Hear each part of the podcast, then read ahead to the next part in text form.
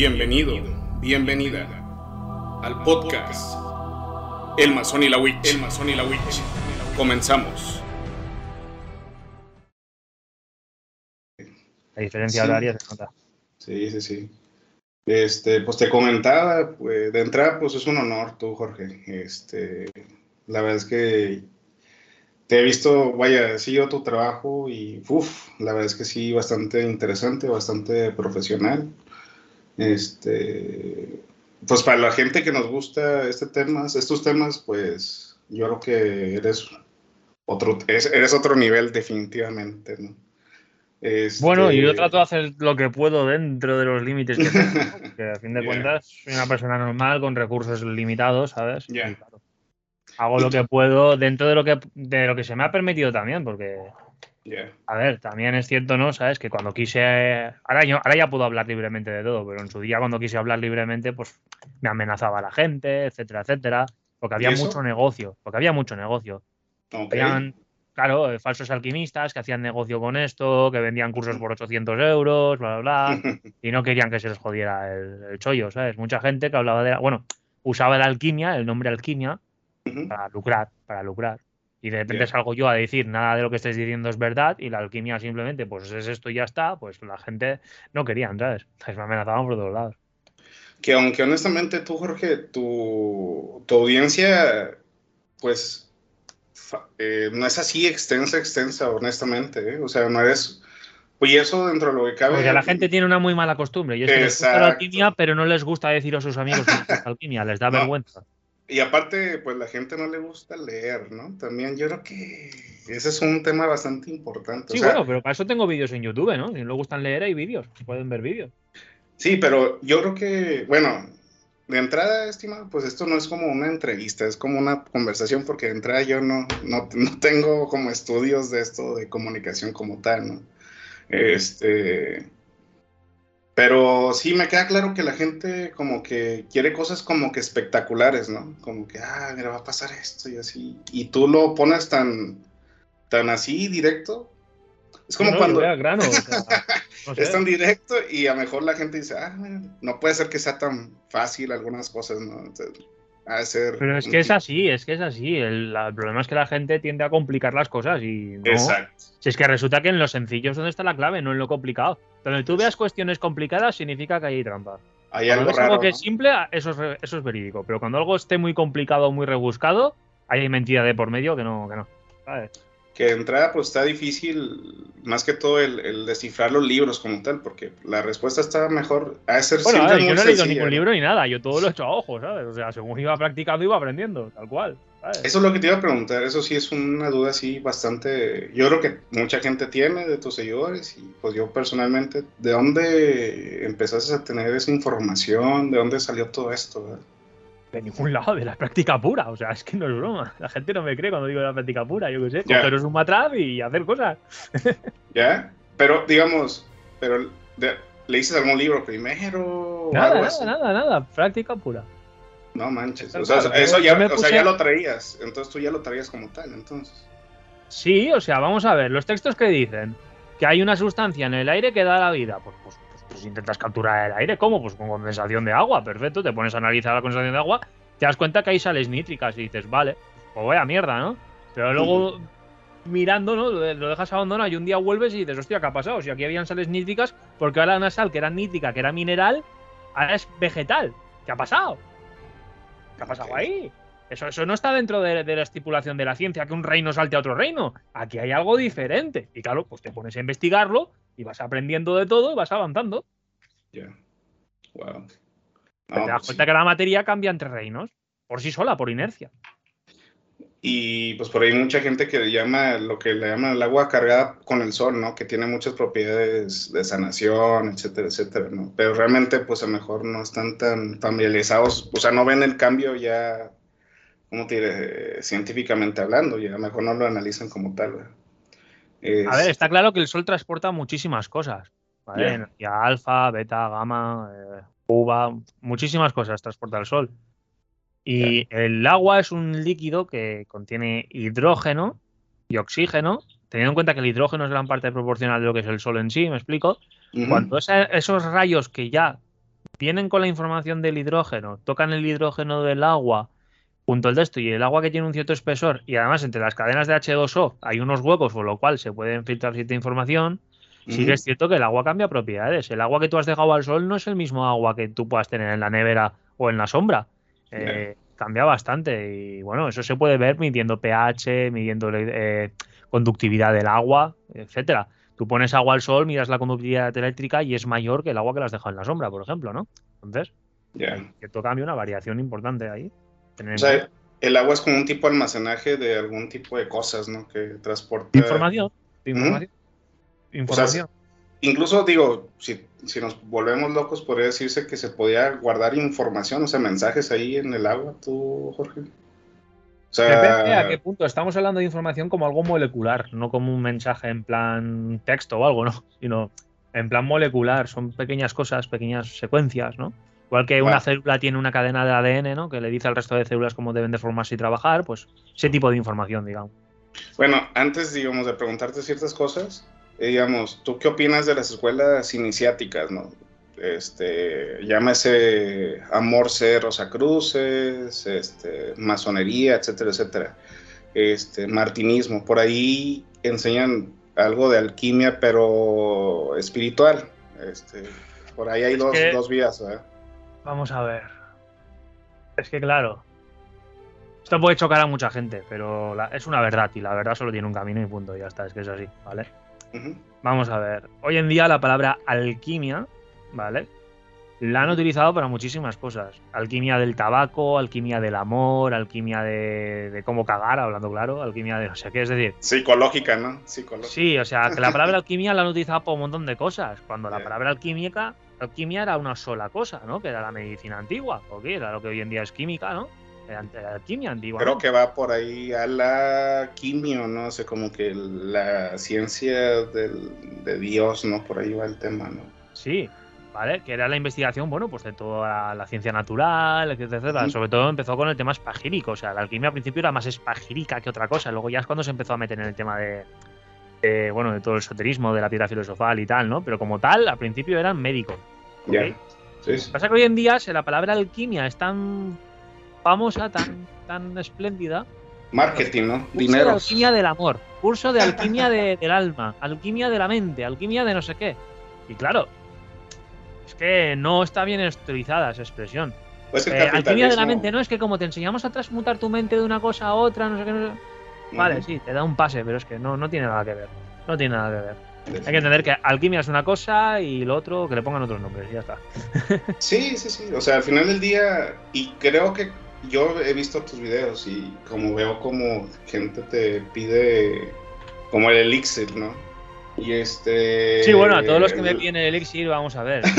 que, vayan a, que vayan a Es que yo no quiera darlo, es que todo el mundo me dice, si lo tuvieras lo darías. No, es que si yo te lo doy y por lo que sea se mal, manipula, o tomas mal, o tienes cualquier tipo de consecuencia secundaria por haberlo tomado y te mueres o te pasa algo, yo voy preso directamente.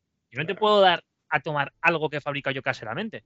Porque pueden pasar miles de cosas que no controlo y terminar yo preso.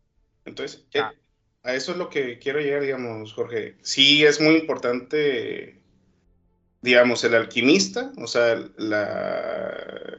Es que sí tiene mucho que ver la parte espiritual, ¿no? De la persona, el alquimista como tal, ¿no? Para que se le abran ciertos canales y pueda recibir los beneficios de, las ciertas sustancias. No, es por tema espiritual y recibir que la medicina haga funcionamiento. Esto es algo que científicamente está demostrado. No hace falta ser creyente o no. Esto está demostrado y quien quiera que lo busque y punto. Vamos a ver. Ah, literal. Eh, o sea, tú, si a ti, te dan, a ti te dan, a ti te dan hoy en día, te dan, por ejemplo, te dan paracetamol, que es un medicamento que está demostrado que funciona. ¿Vale? Pero tú te lo tomas ya creyendo que no te va a hacer nada, pues no te va a hacer nada. Porque ya vas desde un principio pensando que no te hará nada. Y obviamente no te hace nada. Porque está el efecto psicológico ahí, que está inhibiendo el efecto del medicamento. Tú ya vas consecuenciado. Y lo mismo que si te dan una pastilla de azúcar, que es una pastilla placebo, que no es paracetamol, y te dicen que es paracetamol, y tú te lo crees, y te hace el efecto. Y en verdad te han dado azúcar. ¿Vale? Y te va a generar un efecto placebo. Y dices tú, ¿pero por qué? Pues porque la mente tiene mucha influencia sobre el cuerpo. Entonces ahí está el tema de que si tú te vas a tomar el elixir, lo vas a hacer con desgana, esto no va a funcionar, pues obviamente no te va a hacer nada. Por eso necesita un mínimo de entendimiento, compresión, para que a la hora de tomar vayas con fe, tengas fe de lo que estás tomando y hagas su trabajo, porque si no, no va a hacer nada. Que mucha Pues gente sí. piensa que esto es chasco los dedos y ya está, hala, me he transformado aquí en Hulk. No, ¿vale? Todo tiene un proceso. Claro. Sí, sí, sí. Este, ¿qué te iba a decir? Pues sí, definitivamente. Entonces, tú dices, no es espiritual como tal, no es una fe, pero al final del día es lo que la mente traduce de lo que estás tomando, ¿no? La determinación de la mente, de, de lo que, de tus creencias. Es que al final del día es tu estructura mental, ¿no? Tú, Jorge. Se hizo un experimento que se llama experimento de la doble rendija, que verifica esto. Cuando tú miras una cadena de átomos disparándose a través de, de unas ranuras, se comportan de una manera y cuando dejas de mirar se comportan de otra. Por lo cual la mente, la observación del individuo, incide sobre la propia materia y hace que cambie el comportamiento. Entonces, si tú ya vas de forma negativa pensando mal de la materia, pues tienes mal. Es que es, que es así, es que. ¿sabes? Es como el que siembra una planta y la odia, pues le va a dar veneno. la siembras y la, y la tratas bien, pues te va a dar buena cosecha, ¿no? Pues Claro. ya está, es que es lo mismo. Entonces, entonces el, alquimista o la persona sí genera, sí tiene, sí tiene un, ¿cómo diré? Digamos, tú que creaste el elixir como tal, pues batallaste en, en los procesos para que se produciera el mismo. Seguramente tú le tienes un afecto más importante al elixir y tu mente dice, pues Pero porque cuestión- conozco la esencia, la esencia Exacto. vital de ello, porque el elixir es una materia que te das cuenta que no es una materia y punto. Te das cuenta que fuera del plano físico, fuera de lo tangible, fuera de lo que es material físico, ¿no? Dentro de nuestro, de, bueno, estructura atómica, ¿no? Lo que se conforma el átomo para formar una estructura, ¿vale? Pues en este, cam- en este caso, pues bueno, si vemos, por ejemplo, eh, sal nítrica, ¿no? Nitrato, por ejemplo, y vemos átomo- átomos de, de la composición de nitrato y tal, bajo un microscopio y tal, es imposible que eso de repente pase de ser un átomo a de repente a que se den las condiciones extrañas en el que se convierten en una célula vegetal por todo el morro.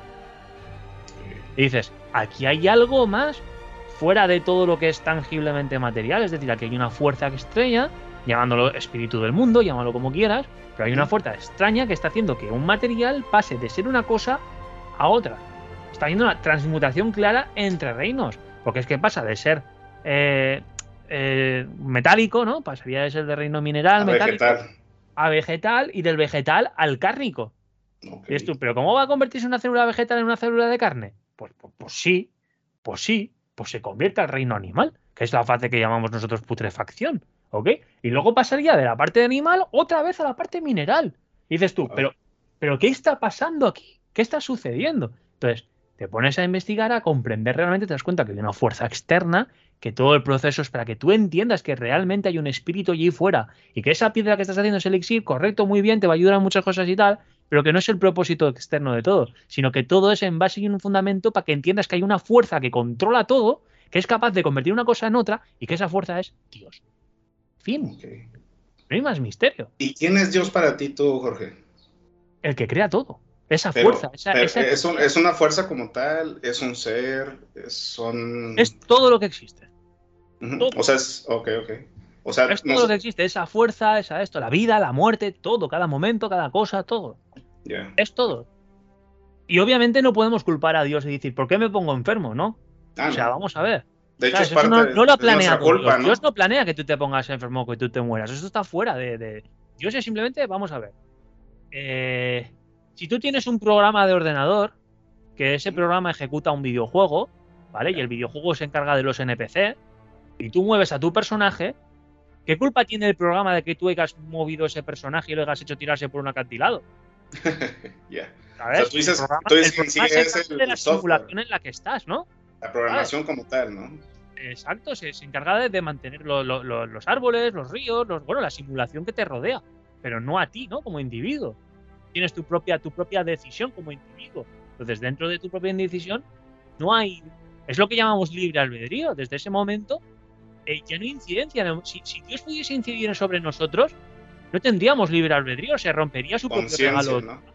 La conciencia. La conciencia, digamos, ¿no? Exacto, entonces el hecho de tener libre albedrío nos hace que tampoco tengamos protección de Dios en cierta manera. ¿Por qué? Porque no tendríamos libre albedrío. Es simple. No podemos quejarnos y decir, Dios, ¿por qué me has abandonado? Dios, ¿por qué esto? Pues Dios, ¿por qué lo otro? No. Tú quisiste tu libre albedrío, pues hala, con lo bueno y con lo malo. Definitivo. Definitivo, definitivo. Pues sí. Libre albedrío, pues seríamos como un animal, con instinto. En vez de con cerebro, con instinto perderíamos el don de la sabiduría para volvernos a seres que se mueven por instinto, como un animal. ¿Y el objetivo tú, Jorge? O sea, ¿a dónde es como que la vida perfecta, no? Digamos, ¿cuál sería como que el, el fin, el objetivo, no? El día que el ser humano deje de ser tan egoísta y se unan todos juntos para intentar mejorar la calidad de vida del resto de seres humanos. Ok, o sea, tú dices elimin- eliminar, pero es que también eliminar completamente el egoísmo, por ahí va el tema de que, ah, bueno, es que... Tenemos están- la tecnología suficiente y tenemos los medios suficientes para hacer que ahora mismo el ser humano viva entre 200 a 300 años, para erradicar el cáncer, etcétera, etcétera. La tenemos. ya. Pero no se hace porque hay egoísmo. Hay gente que quiere reservar eso para sí mismo y ya está, porque les gusta sentirse especiales. ya. Y no quieren sacarlo. Ya está, y por la economía y demás, pues Es un tema, sí es un tema del amor, ¿no? Como tal, o sea, eliminar el, pues sí, que es esa ausencia, ¿no? Como que el, esta forma, vamos a dejarlo la forma de vida actual, como que elimina esa parte importante que es, pues es el amor, ¿no? O sea, como, y el amor pues es, lo es todo, ¿no? Yo creo que te la pone la película esta, digo, hablando en términos, digamos, vulgares, ¿no? La película esta se llama el nombre Interestelar, Jorge, sí la has visto definitivamente. sí, me la he visto. Me la he visto, sí. Y cómo dice que ellos le pusieron como que un universo para que él se pudiera comunicar con, con su hija. Dice Sí, que pero a lo mejor de todo es que quien se lo puso fue la propia humanidad de un futuro. Exacto. ¿Vale? Y la película más- te dice, somos nuestros propios creadores, por lo cual es gilipollez odiarnos a nosotros mismos porque somos nosotros nuestros propios creadores. Entonces, no tiene sentido. Sí, sí, sí, sí, sí, sí, sí, sí, sí, tiene todo, todo el sentido del mundo.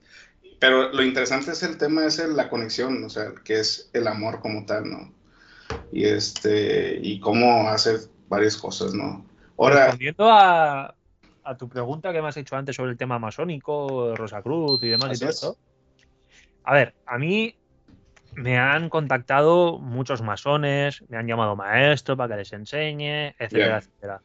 ¿Vale? Eh, de la Orden Illuminati, tal cual te lo cuento, de la Orden Illuminati, ¿vale? Me contactó también una persona por correo, ¿ok? wow, ya. Y de la Orden de Rosacruz me han contactado entre 4 o 5 también. Y no estamos hablando de las órdenes que dicen ser órdenes y luego no lo son, es decir, gente De que alquila un local, lo decora y monta su orden, no.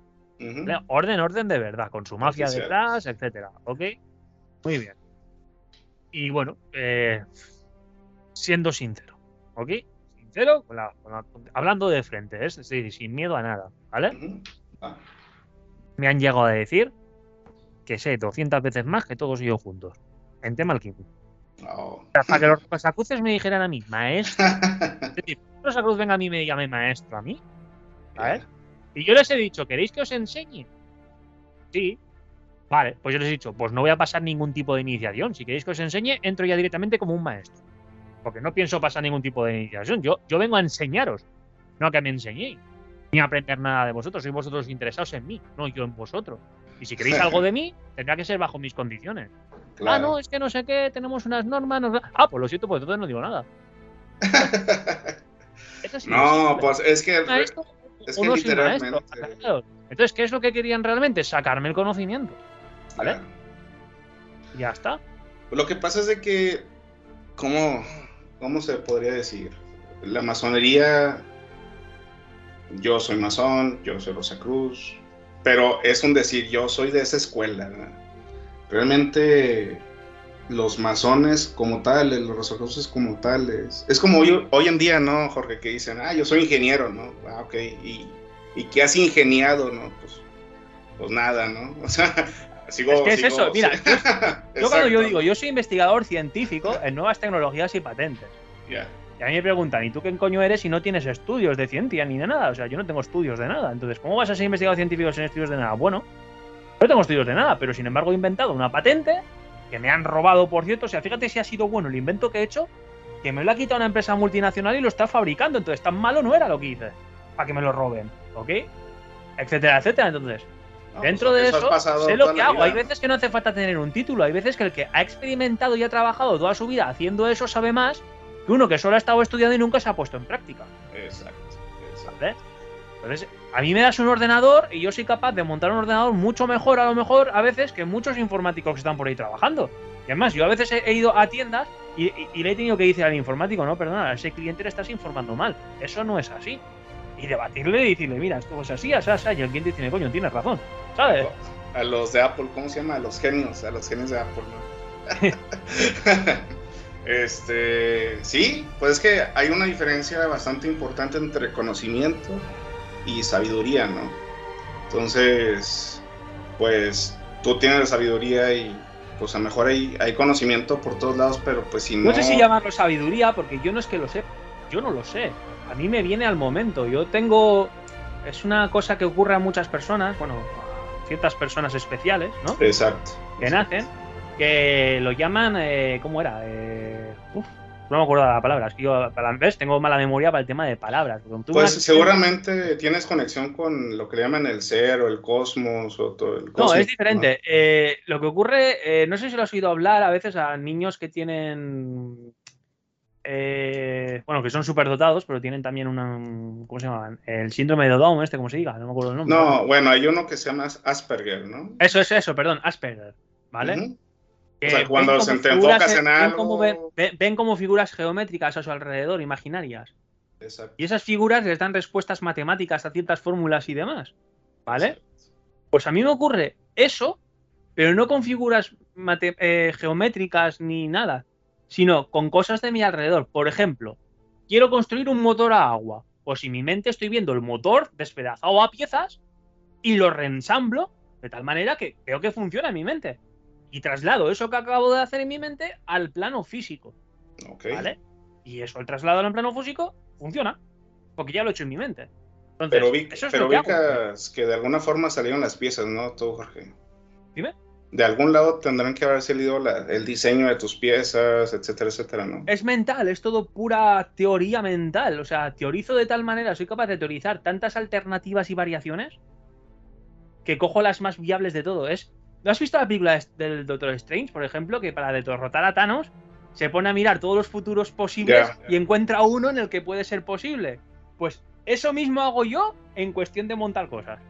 Miro todas las variables posibles y la que más posible pueda ser es con la que me quedo y lo intento. Wow, no, ya. Pues sí, sí, sí, sí, pues es como te enfocas en un problema y te enfocas en cómo solucionarlo, ¿no? De todas las formas posibles, ¿no? Exacto, y no siempre me no siempre doy con el, con el sitio, a veces me equivoco, obviamente, pues soy un ser humano, ¿no? Todo el mundo puede tener equivocaciones, errores y tal.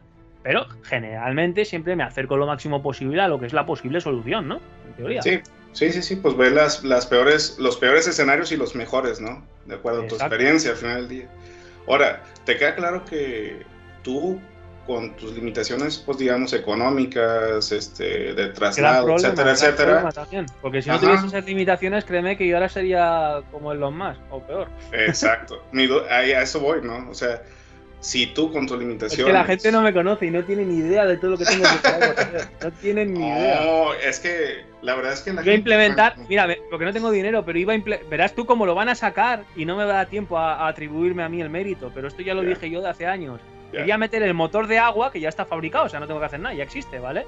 Pues quería implementarlo a los barcos, para que los barcos funcionen con un motor de agua y añadir una desalinizadora, para que así los motores de agua con la sal marina no se, no se atrocien. Entonces, el agua desalinizada pasa al motor de agua, el motor de agua funciona y los barcos pueden estar 24-7 navegando porque tienen combustible de propio agua. Y ya está. Y no hay más. ¿Vale? Y ese mismo sistema lo aplicas a una hidroeléctrica y alimentas una ciudad entera de luz usando agua de mar. Ya está. Solucionado todo. Imagínate, ¿no? Todo, lo que hay ahí. O sea, tengo muchísimas ideas, ¿no? De patentes, de inventos y demás, pero que económicamente no me da, pues no puedo, ¿no? Lo, que, te iba a decir, o sea. Esto que te dice, ay, es que hay gente que está en países tercermundistas y que mucho menos hacen más. Sí, pero es que mi problema no es por hacerlo. por hacerlo me voy aquí a mi trastero y me pongo a hacer con cuatro cosas y lo hago. Ese no es el problema. El problema está en que tú, si quieres salir con eso adelante y que no te peguen cuatro tiros, necesitas tener economía, porque economía es igual a poder y poder es igual a protección.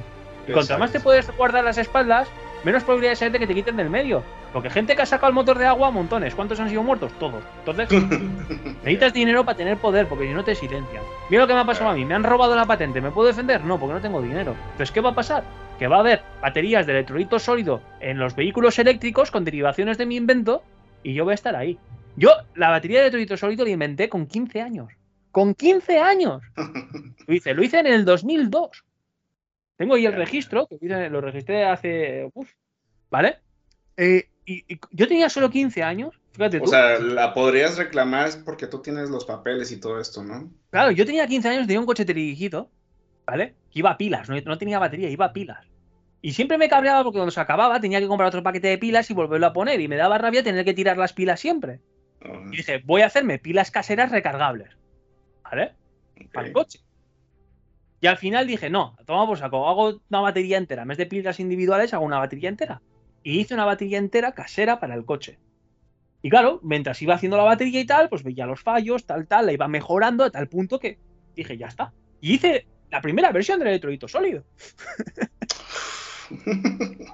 y bueno, pues lo registré. Y desde la, la verdad es que, te juro tú, Jorge, que seguramente los que nos escuchen van a decir, pues no, no puede ser. Pero la verdad es que sí tendrían que ir a ver el canal de Jorge y, este, y ver lo que ha hecho. O sea, honestamente, creo que el mismo YouTube te ha pues te detienen ciertas cosas porque no puede ser, o sea, tu canal debería tener 10 millones de visitas, 100 millones de, de suscripciones, ¿no? O sea, hay canales que, que te venden pues fantasía, mentiras y tienen bastantes reproducciones.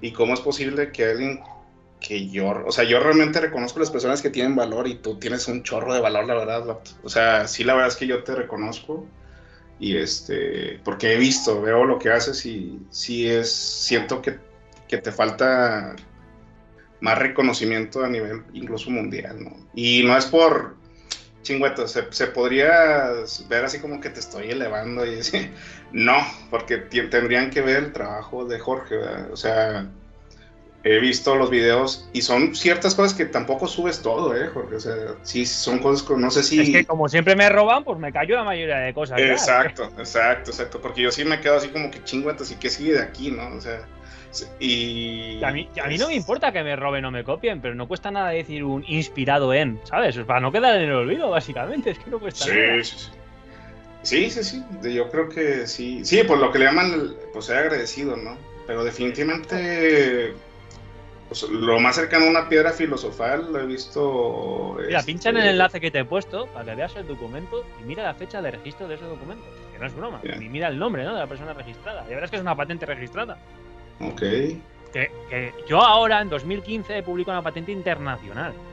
¿Vale? Pero en, en, la Asociación de Científicos, Investigaciones y Científicos, ¿vale? Yo ya la había publicado en el 2002. ¿Vale? estamos hablando de mucho tiempo atrás. Cenodo es una página oficial ahí de, patentes, digamos. Es internacional, una página internacional que es para todos los investigadores científicos que descubren algo lo pueden publicar. Para estar protegidos antes de hacer ningún tipo de patente general, etcétera, etcétera. Ok, como descripción, pues me compartiste ahí una, link de Cenodo y se electro, del 2002, noviembre 23 de 2002, electrolito sólido universal para baterías y otras aplicaciones por Jorge Díaz Crespo Valdés. La presente invención se refiere a un electrolito sólido que permite el almacenamiento y conducción de energía eléctrica en un medio altamente seguro y según una realización flexible y ligero. Wow. Se aplica en baterías y otros sistemas de almacenamiento de energía eléctrica. Y seguramente pues aquí hay que pedir el acceso a, tu, a tu invento. Claro, tienes que solicitar el, el acceso, ¿vale? este se, te lo da Zenodo. Puedes ver, etcétera. Ok. Pero sí se electrolito. ahí está el registro, ahí está el registro, ¿no? Wow, wow. ¿Vale? No manches. Y bueno, ah, vamos a ver. Eh, la cuestión es, es la siguiente. Yo no me quejo de que me copien ni nada, al revés, orgulloso porque lo que invento está en el mundo y ya está, orgulloso, ¿no? Queda en el mundo. A mí lo que, lo que me molesta por dentro, porque tengo cierto ego en ese sentido, y lo reconozco, tengo cierto ego, pero es normal. Cualquiera pues que hace un trabajo le gusta tener un mínimo de reconocimiento, mínimo, aunque sea, ¿no? Que pongan ahí invento, a ver, Claro, que digan inventado por o en reconocimiento. Yo qué sé, cualquier chorrada que pongan mi nombre y punto. Es como que yo hablo de alquimia y he visto mucha gente hablando lo que yo he dicho cuando ellos no lo sabían y ni siquiera me han dicho, me lo dijo Jorge, ¿no? Y me he quedado en plan, vale, te he enseñado durante tres meses alquimia y ahora te pones a hacer vídeos en YouTube y ni me mencionan. Pues, no, pues que, pues bueno. ahí, a esa persona empieza a seguir la gente a esa persona y yo me quedo con la boca abierta como diciendo, vale. Y la gente cree que esa persona es quien lo está haciendo todo cuando yo no estoy enseñando a esa persona todo lo que está haciendo. No manches. Sí, sí te creo. Y me quedo así con la boca abierta diciendo, Chinga. vale, pues, pues, pues ya está. Y luego, ¿por qué no es que- crezco? No crezco por eso mismo, porque enseño, digo, hago y la gente no comparte, se atribuye los méritos y ya está. Lo que pasa es de que con menos hay gente, es que se- vamos a dejarlo así, gente muy viva, ¿no? Que le llaman hoy, hoy en día, ¿no? Gente muy viva, muy... Sí, que con menos información, muchísimo menos información de la que sabes, pues generan dinero, ¿no? Mira, mi vendiendo, último libro, vendiendo mentiras, ¿no? mi último libro que he publicado que se llama El universo de JDC, Diario de un alquimista, que está Ajá. en Amazon, me lo pueden pedir a mí, lo envío yo firmado si son de España, etcétera, ¿vale? Mi último Ya. libro. Eh, tuve problemas con las editoriales, esa, toda, esa historia de las editoriales está en mi canal de YouTube, todos los problemas que me pusieron impedimentos. ¿Por qué? ¿Quién te lo editó el libro? ¿Quién te lo... Lo edité yo, si tuve que hacerme yo mi, mi editorial, me tuve que hacer de autónomo crear una editorial para poder publicar el libro. O sea, ¿tú lo imprimes? Yo lo hago todo. No manches. O sea, yo, yo no lo imprimo directamente. Tengo, conozco una, una empresa aquí que me imprime los libros, yo le pago el dinero, me imprime y yo los envío, yo lo hago todo. Ya. Sí, porque si no, aparte pues te en lo hace Amazon Amazon. hacen todos ellos, pero yo tuve que crear mi propio ISBN, mi propia editorial. Además, si miras el registro de ISBN vas a ver que es Edi- Autoediciones, que soy yo, ¿sabes? Bien, bien. ¿Y Porque cómo- las editoriales he tenido problemas con todas en las que intentan publicar el libro. Siempre me ponen problemas. ¿Por qué? Pues porque la información que está en el libro, que es el elixir, no. O sea, el libro son 90 páginas de mi vida general, ¿no? O sea, mi Ujú. biografía, que es una historia para todo el mundo. Y tiene como 30 páginas de la parte del elixir y todas las editoriales me decían lo mismo, quita esa parte, quita esa parte. Y yo, no quiero, no lo voy a quitar. Vale, pues te lo publicamos pero en blanco y negro. Digo, vamos a ver, son fotos de alquimia, tiene que ser en color, no puede ser en blanco y negro ni de broma. Vale, pues en color, pero te va a costar tanto. Y digo, porque me da igual el dinero, yo lo único que quiero es publicarlo. Vale, pues no Y sé qué. Y luego, otro ¿No te dicen problema. el y por qué? O sea, no te dicen por qué, o sea, por qué les surge quitar esa parte, o sea, no te lo dicen, no dan explicaciones. Te dicen que por políticas de su editorial, que ellos trabajan así, que no sé qué y que no sé cuánto. Y tú, pues, vale, ¿Quiénes, ¿Quiénes serán los que, o sea, tú sí te has puesto a pensar quiénes son los que evitan que crezcamos como, incluso como humanidad, ¿no? Que nos tienen así, ¿no? Eh, ¿Quiénes tenemos, la, tenemos la mala manía de echar culpas a gente externa. Por ejemplo, ¿ha pasado algo gordo? Han sido los aliens o los reptilianos o no sé qué. No. Y lo bueno somos nosotros. ¿no? Es nuestro vecino que le caemos mal y nos jode la vida. Es nuestro, es el vecino del otro vecino, el otro. O sea, somos nosotros mismos. Que la gente es muy envidiosa. Perdón, muy envidiosa. La gente Ajá. es muy mala, muy, muy, Vamos a ver. Hay gente buena, pero hay mucha gente mala. Eh, nacemos con el gen del mal. Lo que pasa es que según vamos aprendiendo y tomando conciencia, pues vamos intentando ser buenos. Pero la gente es codiciosa en general. Tú hay mucha gente que vas a ver una persona herida a tu madre en el suelo, van a pasar cinco por delante y no van a parar. Y uno de esos sí que parará y lo ayudará, pero el resto no. Entonces, ¿Y cuál, hay que tener en cuál- cuenta de dónde estamos. Y cuando ya sabemos dónde estamos, cuando ya reconocemos el sitio donde estamos y de qué nos rodeamos, entonces empezamos a buscar culpables. Pero hay que olvidarse de estar en las nubes y pensar en, en políticos, esto y lo otro. No, no, perdona, es que el político es político porque tu vecino, el otro, el otro, esos que quieren mal, lo han votado. Si no lo votan, no es político. Entonces, ¿quién tiene la culpa? El que está permitiendo que eso suceda. Tú no, porque tú no quieres que eso suceda, pero tu vecino sí porque le está votando. Exacto. Ese es el problema. Sí, sí, sí. O sea, realmente, entonces, pero bueno, o sea, yo digo que sí. Yo sé que al final del día la decisión es de nosotros, ¿no? O sea, pero sí tiene mucho que ver la influencia de los medios masivos. ¿Estamos de acuerdo tú, Jorge? O sea, vaya, definitivamente quieren que vayamos hacia un lado, ¿no? O sea, sí nos Pero empujan- sigue siendo lo mismo. Si a mí la tele me dice se ha muerto fulanito en la calle tal, yo soy libre de creerlo o no creerlo. Soy yo el que decide por último pie si me quiero creer esa información. ¿Por qué no lo corroboro antes de creérmelo? ¿Por qué creo a un extraño antes de corroborarlo yo? Si no conozco de nada esa pulseta que me lo está diciendo en la tele. Ahí sí también estoy de acuerdo contigo. O sea, porque, O sea, ¿por yo, qué- esa, esa porque mujer vemos, que porque hay, diciendo que tal y tal y tal en la tele que está diciendo tal y cual, yo no la conozco de nada. ¿Por qué la tengo que creer? ¿Porque sale en un canal de televisión? No. Cogeré y lo veré por mí mismo y cuando lo vea por mí mismo me lo creeré. Exacto. Es que es así. Sí, la sí, gente sí. se ha vuelto zombie. Ha pasado a creerse todo lo que le dicen sin corroborarlo por sí mismo. Sí.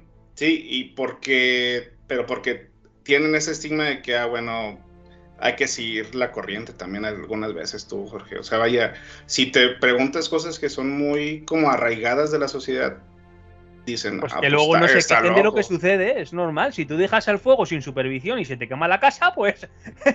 ¿De qué te Sí, vas sí. a quejar? Haberlo supervisado. Definitivamente. Sí, sí, sí, sí. sí. Sí, pues sí, definitivamente eso me queda claro, porque si no, ¿cómo es posible que hay gente que, pues que pensamos cosas diferentes, ¿no? O sea, y, y vivimos en la misma sociedad, ¿no? ¿Y por qué salimos de, la, de lo mismo, ¿no? O sea, sí hay forma de salir de, pero pues no quieren hacer el trabajo, ¿no? Mira, antes de que publicara el libro, ¿vale? Poniendo la información del elixir y tal, me contactó. Esto lo digo porque no tengo problemas, es decir, si Ya. tuviese algún tipo de problema, obviamente no lo diría, ¿no? Pero ya, yo puedo hablar libremente sin, sin tapujos, porque soy una persona libre y no me va a callar nadie, ¿no? Y ya está. Claro. Vale. Me contactó, ya te dije, ¿no? Que me contactaron los Illuminati, ¿vale? Me contactó un hombre que decía ser Illuminati, o sea, yo confirmo que podría ser Illuminati porque me enseñó cierta información privada y, gubernamental, ¿ok? Y claro, una persona que está en el gobierno, ¿vale? Y tal, y te- no se va a jugar el papel una persona de ese rango, ¿no? A mentirte. No, sí, sí. De que existen, existen, es un hecho. Nombre no puedo dar, obviamente, porque No. que no puedo dar rango y no, no, porque Claro. me vienen aquí la policía y vamos, me la lían. No, hay cosas que no se pueden hablar y ya está, ¿vale? Pero me ofrecían un millón de euros si le daba la información del elixir. Mm, Ya. Un millón de euros. ¿Y sabes qué hice yo? Mm. Publicarlo en un libro y ya está. O sea, Dices, yo no "Com- quiero, cómprate el dinero, libro", le dices, yo no quiero un millón de euros decirle la información y luego tener que callarme para el resto de la vida sin poder compartirlo. Porque ese millón era mi silencio.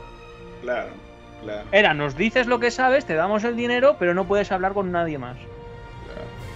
Era Sí, mi silencio. Porque después te van a sacar de que, ah, pues tú ya no lo vendiste en su momento, no X, ¿no? O sea, Exacto. Yo prefería hacer un libro y explicar qué es la materia, cómo es y tal. Ahora, la gente, la materia que yo publico en mi libro, que la, la he bautizado, no es así, pero la he bautizado con ese nombre por darle un nombre, ¿no? Para hacerlo más. ¿Vale? Esto la he bautizado como astaxantina B, ¿vale? Una variación de la astaxantina común, ¿vale? En este caso sería la B, ¿ok? hasta Santina D. Eh, la astaxantina B no existe como tal, ¿eh? Pero Astaxantina me refiero, es como un antioxidante, ¿no? Como. Sí, la astaxantina normal existe, la normal existe. Pero le dices Pero la B no existe, por- la B es el bautizo que he creado yo, es decir, es el elixir, yo le he bautizado hasta Santina B, pero no existe como tal, no está descubierta. pe- pero ¿Sí? le dices ese nombre por el tema de antioxidamiento de la, de la. Porque es una variación de la propia astaxantina, ¿vale? Es, eh, molecularmente la cadena de astaxantina tiene una forma, ¿vale? Eh, es parecido a una L, ¿vale? Para que lo entiendas. Y la astaxantina B es más parecida a una T, ¿ok? Es como que tiene una cadena más hacia arriba, que suele ser refuerzo. Y es el antioxidante más potente jamás conocido a nivel celular, ¿vale? Pero es tan potente que de ser estudiado, que es por eso que no tengo los medios, pero si tuviese los medios, de ser estudiados bien en un laboratorio para aislar esa enzima, ¿ok? Aislarla, tendríamos en nuestras manos la cura del cáncer. No miento. 100%. No miento, no miento. Lo digo en serio. Y, y- y he retado, he retado en mi canal de YouTube, he retado a científicos. He ofrecido 5.000 euros a que me desmenta. ¿Vale? Mm. Tendríamos la cura del cáncer. Bueno, Alargamiento de la vida. Las personas mayores vivirían más años de lo que tienen crono- cronológicamente pronosticado. Recuperarían la visión. Personas que tienen cataratas, que tienen problemas oculares, etcétera, recuperarían parte de la visión. O sea, vamos a ver. Estamos hablando de un. De una medicina, un antioxidante tan potente que de ser estudiado y aislada esa estima para hacerla de manera en forma de medicamento, es decir, potenciarlo, ¿ok? Que no esté tan llena de, de suplementos. Es como poner un granito de sal en medio de mucha sal, ¿no? Si hay que- O sea, au- aumenta los telómeros, o sea, el, el largo del telómero de la, de la célula, eso. no es que lo aumente, sino que lo repara, que es diferente. Ok. Porque tú puedes aumentar el telómero con Lo información regenera, que lo no es regenera. Y eso, el problema, te explico. Si tú aumentas tu telómero, ¿vale? Que es las hebras del ADN, los telómeros, la puntita, tú los, tú los, los aumentas con información que no es tuya, lo que ocurre es que tienes tumores, tienes cáncer. ¿Vale? ¿Por qué? Porque se generan células que no son tuyas, esas células que tienen un ADN diferente, el cuerpo las rechaza, no las reconoce y catapum. ¿Vale? Tú Por eso tú no puedes quitarte células madre y punto. Ah, exacto. Terapia- la terapia de células madre hoy en día no avanza tanto porque no hay células compatibles en ese sentido y que no se te vuelvan en cáncer. Que, es- que están las sexagesimales, ¿no? En teoría, pero sí tienes que tener cierto que control. Lo que hace el elixir es reparar. Repara tu estructura. O sea, no pone nueva, sino que repara. Toma como información las que están más largas alrededor tuya para ir reparando las más cortas. Ya.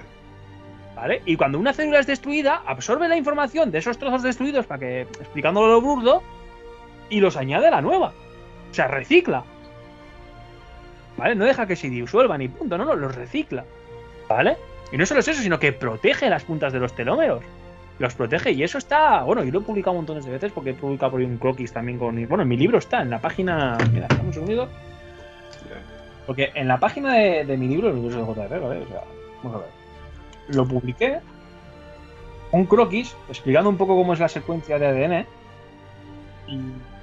Aunque es un poco loco, ¿Lo has hablado con algún biólogo, con algún químico, biólogo, parasitólogo, algún químico, algún biólogo como tal? si no paro de intentar llamar la atención de gente así, no me hace nadie caso. Ya. Nadie me hace caso. O sea, yo por más que lo intento, no, no me escuchan, no me escuchan, no quieren. Fíjate que yo tengo un, un No muy me- buen amigo, ¿eh? Que, Diciendo lo que he dicho yo, y la escuchan a la primera, y yo en plan, pero si estás diciendo lo que, lo que has leído en mi libro, ¿sabes? ya. Sí, sí, sí. Pero bueno, es, es- es lo que pasa, ¿no? Lo hacen así.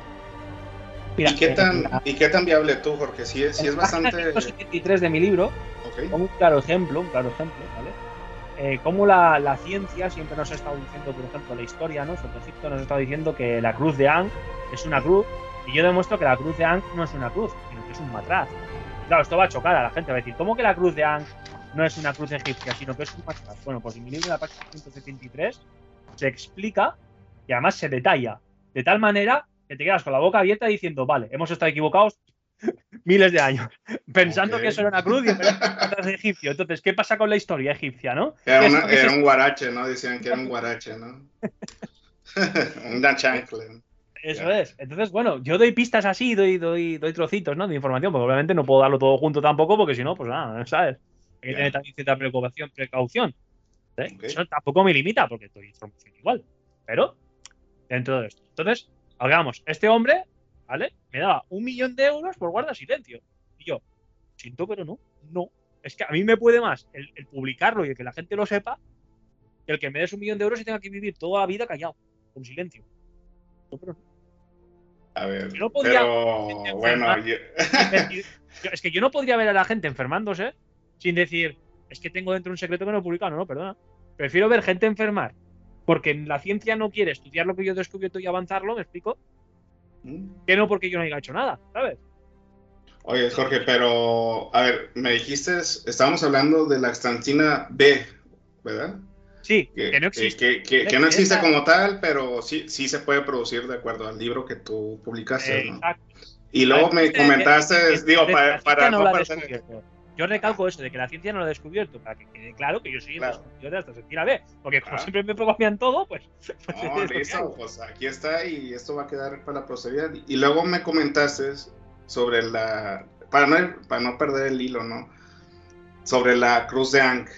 Y me dices, es un matraz, ¿no? Me imagino que tiene una relación directa con la Santina B, ¿no? Que me comentas. Sí, sí, pero. Y tan directa. a ver, más o menos explica. Bueno, no, pues me entiendo que pues la gente tiene que comprar tu libro y así, ¿no? Pero explícanos más o menos a, a qué te refieres, ¿no? Más o menos a qué tiene que ver la, la. Sí, no, date un segundito porque te estoy buscando la, la imagen exacta que tengo en mi libro para que lo veas. Ya. ¿vale? Eh, Como lo tengo aquí, ¿sabes? A mano, pues te la paso, la miras y. Fíjate que los Rosacruces hablan mucho sobre la respiración, tú, este, Jorge. Y, bueno, quiero hacer, pues, que de conocimiento a todos que en su momento, pues, yo tuve a mi madre que tuvo cáncer de pulmón. Lamentablemente, pues, se le detectó ya en estado metastásico.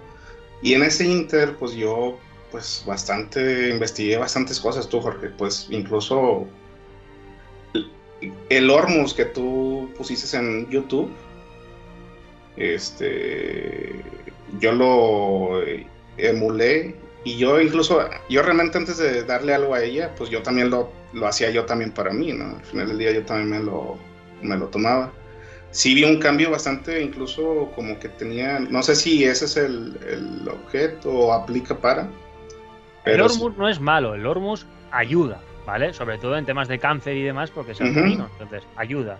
Pero Ya. en sí no es algo que se tenga que tomar a menudo, ¿ok? Ni algo para largo. Es algo que se toma una vez de forma casual y fin. Porque el hormus a la larga mata. Y no es broma. Eso con los años se descubrirá. Pero Yo sí, sí. reincido, yo reincido en eso. No es que esté en contra del hormus, no estoy en contra, sino el hormus a la larga mata. Porque tú lo que no sabes es que en el mar, en el mar, y no es broma, hay isótopos de uranio, de plutonio, etcétera, etcétera. Y tú cuando estás haciendo, derivando el agua, la estás convirtiendo en, en- en esa sala monotómica, esos átomos están ahí. Esa radiación está ahí dentro. Y tú cuando lo tomas, tú crees que no pasa nada. Pero una, tras otra, tras otra, al final, estás empeorando. ¿Vale?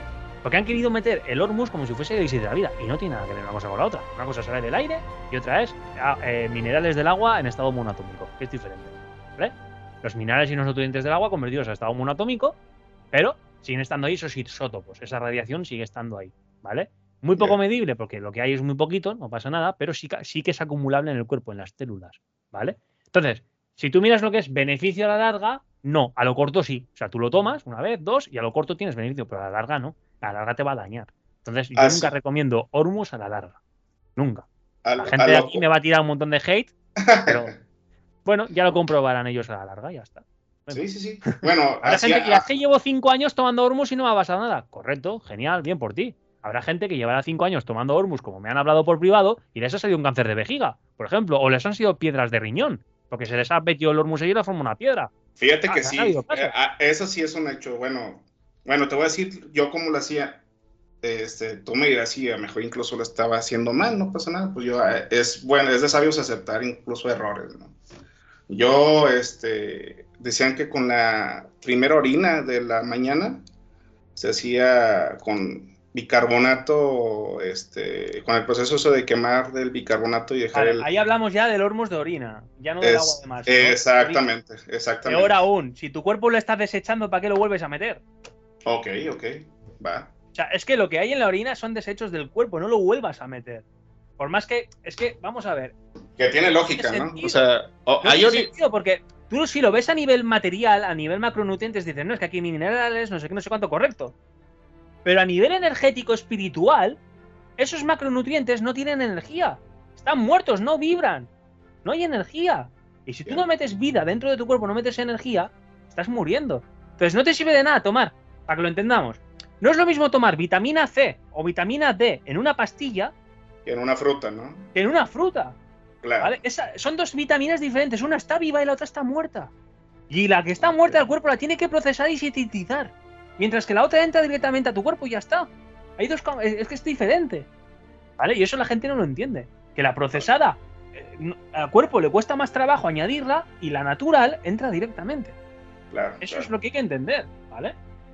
Pero bueno, volviendo al tema de. Entonces, entonces tú recomendarías, digamos, si, si es Hormuz, sería el más deseable sería, el, digamos, el del agua de mar, pero solamente Exacto, el una agua de mar es el único hormus que se puede decir que es Porque está vivo por el sol, digamos. Exacto, sol. es el único que es más o menos aceptable y además se podría tomar, pues como te digo, una vez a las tantas y ya está, no continuamente porque es que te, te vas a ¿Y el éter, tú, Jorge?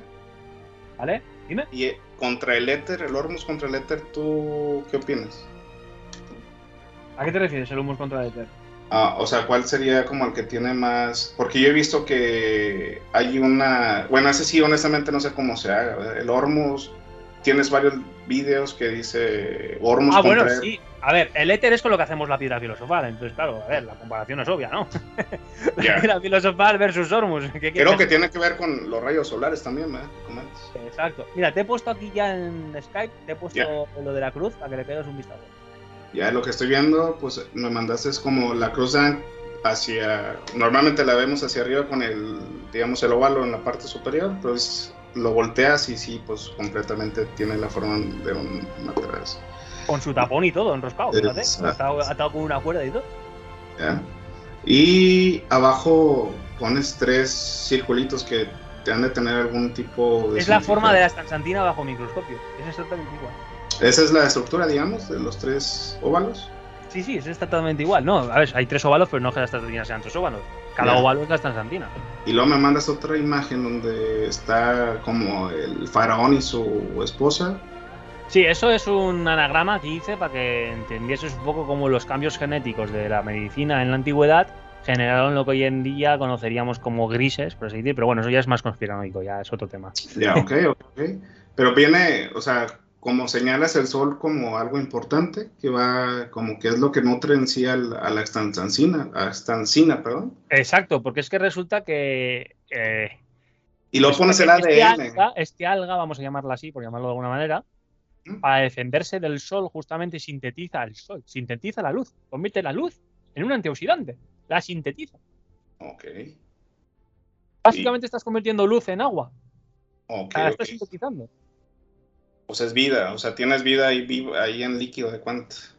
Y de cuenta pues que... Los alquimistas, decían que. Los alquimistas decían mucho la vida en tu mano, la vida en un tarro, ¿sabes? O sea, decían Mm. muchas cosas que tenían que ver con la vida, el- la creación del todo, todo.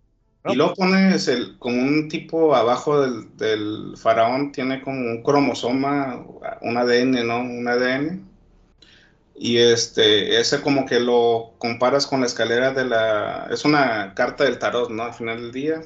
No, Pero- es la lámina del Mutus Liber, la primera lámina del Mutus Ah, Liber. ok, ya, ya, ya. que Pero también podría está, ser, también está en la carta de tarot del mundo. exacto. Podría ser también incluso la escalera de Jacob y todo ese tema. Sí, hace referencia Este- a las cosas del ADN. Este, ¿te refieres a que tiene que ver con la sangre también? Tendrías que tomar una, ¿será una tipo autohemoterapia incluso también por ahí? No, no, no llega tanto. Mira, eh, te he compartido ahora otra imagen, que es una lámina del Mutus Liber, Ya, la, la parte final, ¿no? Donde se muestra la piedra y están el hombre y la mujer cogiéndose de la mano, ¿no?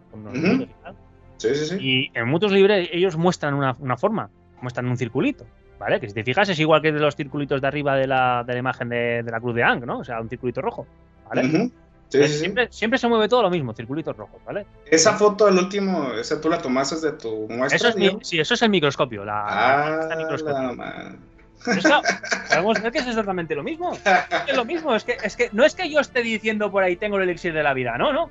Es que tengo lo mismo que está puesto en los textos, la misma materia, la misma sustancia que está ahí rebujada y retratada, la tengo en totalmente ¿Y en- eso viene en tu libro? ¿Viene cómo Sí, hacerlo en eso el libro? Eso está en mi libro explicado. Y, wow, no. no, está- ¿vale? Eso está explicado en mi libro. En la página, pues mira, te digo la página, un segundito. A ver. Mira, en la página 172. En la 172 y 173 están esas dos imágenes. Yo recuerdo que tú comentaste de que no- en algún video dijiste que no lo ibas a como probar porque de alguna forma tiene todas las bacterias también y todos los como que todas Porque en las aquellos enfermedades. momentos yo no tenía equipo ¿Ya? para hacer una. Hay que hacer una pasteurización, Ok. hay que hacer un proceso. Hay que, bueno, hay que matar un montón de cosas, ¿sabes o no? O sea, estás cogiendo agua del aire, que hay ahí de todo, ¿vale? Ujú. Hacer unos procesos y encima las incubas, has hecho una putrefacción con todo lo que acarrea hacer una putrefacción, etcétera, etcétera. ¿Vale? Ha pasado por muchas etapas y muchos procesos, de aire, sol, etcétera. Bueno, pues ahí hay de todo, ¿no? Hay una fauna que está ahí. Entonces hay que aislar esa fauna, separar la medicina de lo. bueno, lo, dicen los textos, ¿no? Se- se- separar Lo sutil de lo vulgar, ¿no? Exacto, exacto, exacto. Y para todo eso necesitas ciertos medios. Incluso en la antigüedad, lo que cuando lo hacían, los alquimistas necesitaban ayuda de los reyes y demás para intentar conseguir los medios suficientes para poder elaborar, ¿no? Porque no se podía de forma casera tal cual hacerlo como sin ayuda, realmente. ¿Vale? ¿Tú has probado eso tú, Jorge? ¿El qué? ¿El elixir? Ujú. Yo he tomado elixir durante varios meses. Yo cuando me tal? pasó lo del accidente, yo cuando me ocurrió lo del accidente que me, me pasó lo del camión, yo tuve un accidente, me atropelló un camión hace mucho tiempo atrás, ¿vale? Un camión, eh, yo iba conduciendo y bueno, me- me- un camión, eh, bueno, estaba publicado en el circuito una foto, total.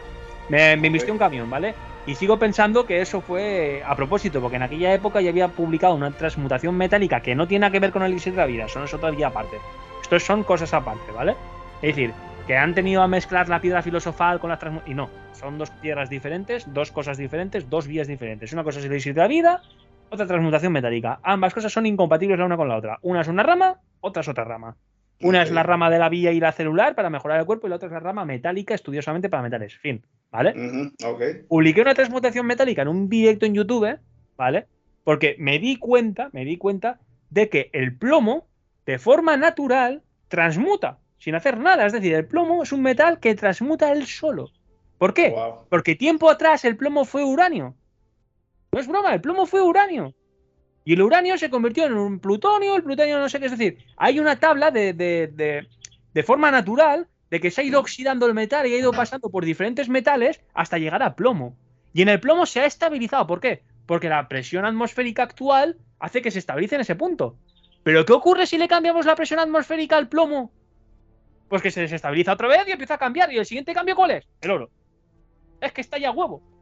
Y yo no sé por qué hay tanto lío y tanto misterio con esto, si es que es simple. Por eso se han usado siempre crisoles de metal con tapa resistente que sean capaces de generar esa presión. Y el trocito rojo que se mete dentro, ese es un trocito de cera vulgar y corriente, que no es ninguna piedra ni nada, que es para generar más presión, porque al meter algo dentro que hace vapor, es decir, la cera cuando se, quema hace como humo, hace vapor ahí dentro, genera una presión suficiente como para generar la presión que necesita el metal para hacer la siguiente, la siguiente liberación, es decir, la siguiente variación. Porque el plomo de forma natural transmuta. Es que es así. El problema del oro alquímico, que por eso fue prohibido en la Edad Media, que dura horas. Esos mitos de. es inestable. de, esos mitos y esas leyendas que nosotros conocemos de le dieron una bolsa de oro y cuando llegó a casa era piedra, ¿vale? Esos mitos que tenemos, ¿no? De, es viable. Una, bolsa de monedas de oro y luego resulta que no era nada, ¿vale? De ese oro falso, ¿no? Y eso sí, es verdad. porque ese oro transmutado dura unas horas hasta que, como estamos en. Es decir, como ya la presión vuelve a ser la misma que la actual, ¿vale? El metal vuelve hacia atrás. Es decir, vuelve al plomo. O sea, tendrías que invertir en una, una presión bastante fuerte, ¿no? hay que, estabilizar ese oro y para estabilizar ese oro, ¿vale? Para estabilizarlo y que no tenga una, una regresión hacia atrás, porque ese oro es un poco radiactivo, digamos, pero para estabilizarlo hay que hacer otro proceso. Es un proceso de estabilización y que es muy riesgoso para el alquimista porque se expone a radiación. Entonces, no es rentable en cierta manera hacer oro. Claro. No es rentable. ¿Vale? Y esto, bueno, pues va a parecer una locura, va a ser una excusa, va a decir, bueno, pues si de verdad esta persona tuviera tal, no, esto, que dices es una excusa para no sé. Que investiguen y punto. O sea, se, que vean que es verdad. Que, en resumen, se podría decir que, sí se pongan puede. En Google, mira, que pongan en Google, tal cual, estas palabras, en Google. Periodo de desintegración del uranio en plomo. Palabras textuales. Que lo pongan y vean que no me lo invento que el plomo fue una vez uranio. Un metal diferente a lo que es ahora. Y ha transmutado de uranio a plomo. Ha habido una transmutación natural. Fue un metal y se ha convertido en otro. Una transmutación metálica. Que tiene sentido que por eso el plomo absorbe, la, la transmutación la tiene incluida en sí mismo, en su propia naturaleza, el propio metal. Pues lo único que hay que hacer es darle las condiciones oportunas para que haga la siguiente transmutación, que es al oro. Ya está. Es que está ahí. Y no es que yo lo diga y sea una excusa, no, no, es que está ahí. O sea, tú te creas ahora mismo eso en y lo tienes ahí en Google. Periodo de y lo tienes ahí. O sea, es que yo no sé por qué la gente duda tanto de mi palabra y de lo que digo si cuando yo, yo es que encima voy con, lo claro, con la prueba. Es, yo voy es, es, como esa persona que va al juicio con 500 documentos y pruebas y luego va al otro a intentar defenderse solo con la palabra, sin ningún documento ni prueba. dices tú, eh, vamos a ver, te estoy trayendo aquí un arsenal de pruebas de verificando todo lo que te estoy diciendo. Y me vas a decir que no, solamente de boca, por creencia. ya, definitivamente. Te iba a decir tú, Jorge, ¿te tomases el Axtancina B o el, el Elixir? ¿Viste algún cambio tú, Jorge? Hombre, mejoré, mejoré, pasé de estar en la silla de ruedas porque me dolía la pierna, me dolía el tobillo, me dolía la espalda, a poder caminar. Ya. Wow. Una mejoría. Luego ya he parado porque obviamente sigo sin tener los medios. Allí me arriesgué, ¿no? Digo, bueno, tal y como estoy, pues el riesgo-beneficio merece la pena, ¿vale? Si es cierto que después tuve que ir al médico a tomar un montón de antibióticos porque había unos parásitos en el estómago, etcétera, ¿vale? Entonces, claro, me intoxiqué en el estómago con parásitos, pero bueno, me curé del otro. Entonces, riesgo-beneficio, me, tal. Ahora mismo no me interesa tomar nada. ¿Por qué? Porque no voy a intoxicar en parásitos en el estómago. ¿Para qué me voy a curar si estoy sano ahora mismo? ¿No será que alimentas con el, elixir al... Lo que pasa es que nosotros somos dos, dos cuerpos. Bueno, se podría decir que tenemos. Sí, bueno, en todo el cuerpo tenemos muchos parásitos. Exacto, ¿no? ¿no? será que le estamos dando no tiene ¿no? tiene nada que ver. Lo que ocurre es que hay que, hacerlo, hay que hacerlo en un laboratorio bien hecho. Yo estoy aquí en mi casa y tú no puedes en una casa eh, hacer las cosas. Cuando hay pasteurizaciones, hay procesos de. que se te cuela una mini. ir al fiado, ¿me entiendes? Yo aquí en casa tengo animales, etcétera, y, y que no es plan, ¿me entiendes? Que hacer un laboratorio esterilizado. Un laboratorio esterilizado es que una habitación entera, toda la habitación entera está esterilizada. Ahí tienes que entrar con tus guantes y no sé qué, y así la. Cuando tú tomas un medicamento, tú te compras un ibuprofeno, te tomas un paracetamol, ¿cómo crees que ha sido fabricado ese paracetamol? Pues en un ambiente esterilizado para que no tenga nada, ¿vale? Pues es lo mismo como cualquier otro medicamento, hay que hacer un ambiente esterilizado, porque en cuanto se cuela cualquier chorrada, Tu misma respiración tiene bacterias, eh, o sea, tu propio aire que, que- que inhalas y de esto tiene cosas, ¿vale? Y si tú estás elaborando un elixir, estás haciendo y se, se va a o sea, el elixir multiplica y beneficia todo lo que es la vida. Pues imagínate si le lanzas ahí una mini bacteria, se hace ahí, ¿entiendes o no? Entonces, o sea, sí te cura, pero también es- exponencializa el- la, la bacteria o virus que pueda. Pues, en la antigüedad, en la antigüedad ten en cuenta que la gente estaba muy enferma, porque había menos medicamentos y tal. Riesgo-beneficio, tomar el elixir, pese a todo lo que pudiese pasar después, les daba igual, era todo beneficios. Porque claro, O sea que si esa cosa, digamos, hay- piensa que vivíamos entre estiércol, entre ratas, entre la peste. O sea, a ellos unas bacterias les daban igual. Pero hoy en día a nosotros unas bacterias nos matan. A nosotros nos ponen hoy en día entre estiércol y al, al tercer día nos hemos muerto.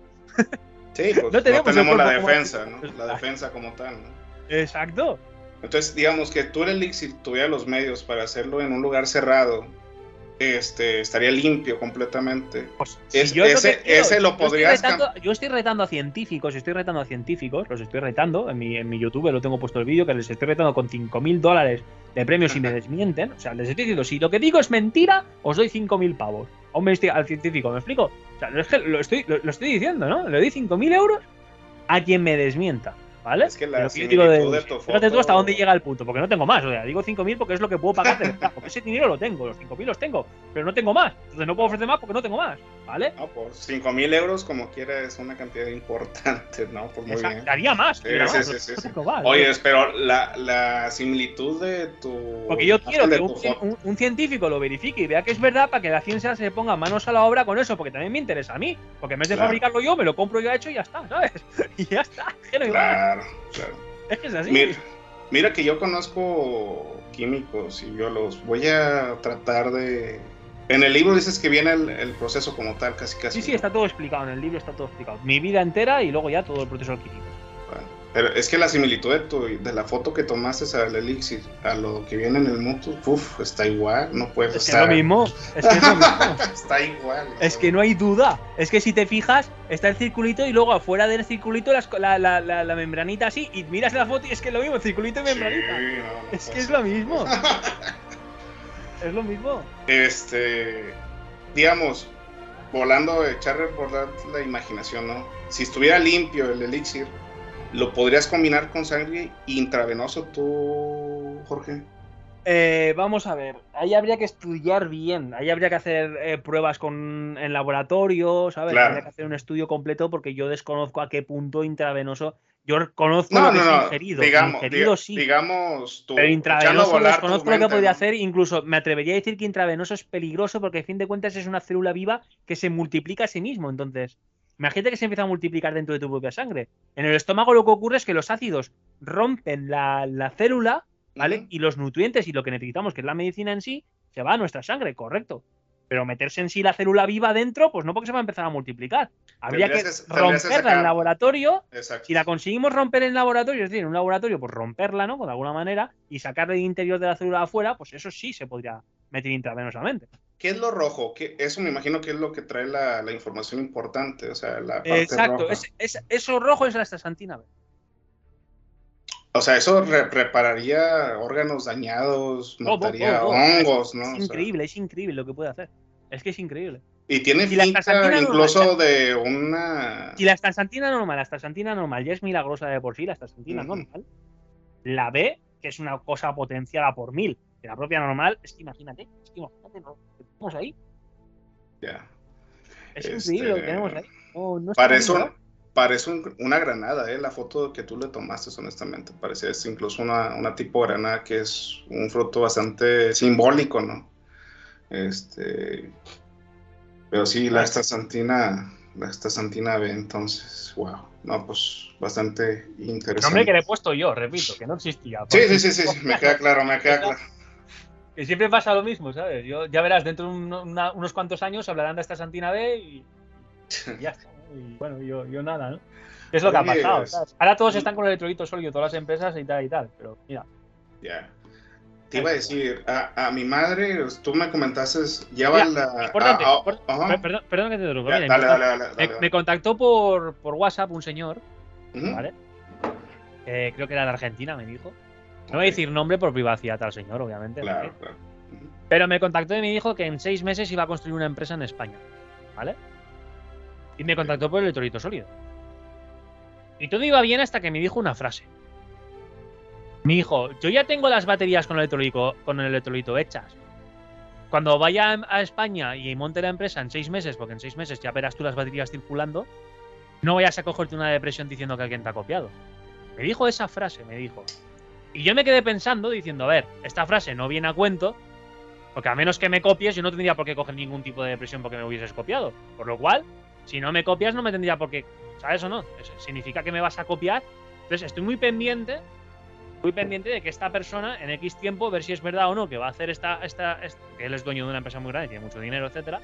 Quiero ver si realmente va a hacer eso, porque si lo hace, pues bueno, intentaré defenderme como pueda, ¿no? De cierta manera, pero. O sea, si vas a dar peleas si llega a pasar. Como Lo que pueda, haré lo que pueda, porque obviamente ellos buscan el agujero legal para que no puedas hacer nada. Cambian un nutriente, cambian una proporción de algo, ¿no? Una química. No, pero si el total, si la mayoría está. Mira Coca-Cola y Pepsi, ¿no? O sea, exacto, claro. McDonald's y Burger King, ¿no? O sea, yo qué sé, es que está así en todo. Pero no, pero sí podrías pelear. Una humana, o sea, al menos di inspirado en. Ya está. ¿Sabes? Tiene un poco gratis. Es que vas a ganar miles de millones. ¿Qué te cuesta decir de miles de Toma, un poco para ti que has sido tú el que al fin de cuentas más inspirado. El agradecimiento. Es el agradecimiento, pero no lo tienen. ¿Y eso qué consecuencias tiene? Pues muchas, muchas, porque yo que soy el inventor de eso, como el que el otro lo ha copiado no sabe realmente lo que tiene entre manos, nunca podrá sacar una versión 2. Yo que sí que soy el autor, que soy el que lo ha hecho y sé cómo funciona, sí podría sacar una versión 2 mucho mejorada si tuviese los recursos que debía de tener, si hubiese sido reconocido como autor, por ejemplo, ¿no? Y pues es la ambición, ¿no? De no querer repartir absolutamente nada. No manches. Pues muy mal, la ah, Pero igual, este, seguramente, pues, pues ahí está el hecho de que tú tienes la patente y está tu nombre. Y pues lo que cambien, seguramente, ¿qué podría cambiar una persona que no conoce cómo funciona algo que tú hiciste como tal? Definitivamente, pues le ganarías en un juicio, ¿no? Normal, en un juicio normal, definitivamente. Mira estas dos fotos que te mando, que puedes ver la materia en, en, un texto alquímico, ¿no? Y luego la foto en el matraz, que vas a ver que es lo mismo, básicamente. Sí, parece un tipo gel, ¿no? Sí, no, pero lo que quiero es que veas la similitud entre una materia y otra, ¿no? Es decir, cómo se dibuja en un texto alquímico antiguo y cómo se ve en la realidad. Y dices, pero si es que es lo mismo, o sea. Sí, tiene. Sí, sí, sí, como que los puntitos es como que lo, que brilla, ¿no? Como que son como, son tipo, son tipo grumos, ¿no? Son tipo claro, en este caso no puede venir alguien a decirte, es que no tienes el elixir. No, no, perdona, es que lo que está dibujado como elixir desde hace miles de años es lo mismo que te estoy enseñando yo, o sea, son idénticas. ¿Y has tenido algún alumno que lo haya recreado tú, Jorge? Sí, hay muchas personas que lo han hecho. bueno, si te metes en la app de Amino vas a ver gente que está, lo está haciendo y bueno, vas preguntando por ahí a gente que me sigue y también te lo dirán. Mira, aquí te pongo otras dos imágenes que esto también, pues, pues es que vas a ver la similitud, es que es exactamente lo mismo, es que fíjate, fíjate. Ahí tienes una lámina alquímica mostrando de nuevo los circulitos rojos y luego al lado la foto a microscopio de los ciclutos rojos. Incluso ah. Es que si te fijas, están los ciclutos rojos con las ramitas verdes y en la foto tenemos ciclutos rojos con las ramitas verdes. O sea, es exactamente lo mismo. Ah, Pero, es que hay duda. Digo. Por eso no es que yo diga yo tengo el elixir. Yo no lo digo. Es que lo dicen las pruebas de laboratorio. en, la primer, en la primera imagen tú pusiste como. Señalaste unas rosas como un, si es, si es, si tiene que ver con algún vegetal que se le agregue. No, no, no flor. Es por, el tema de que la materia en uno de los procesos, en una de las partes es vegetal, ¿vale? En una de sus partes de transmutación empieza siendo mineral, pasa a vegetal, luego pasa al reino animal y luego pasa otra vez al mineral, ¿no? Entonces, haciendo ciertos procesos, ¿vale? Ya. Se referencia a eso, básicamente. No, más misterio. Normalmente yo creo que la mayoría de la gente tenemos esa idea, digo, los, los que no tenemos mucha información, de que el, elixir tiene mucho que ver con la energía sexual. ¿No tiene nada que ver tú, Jorge, con eso?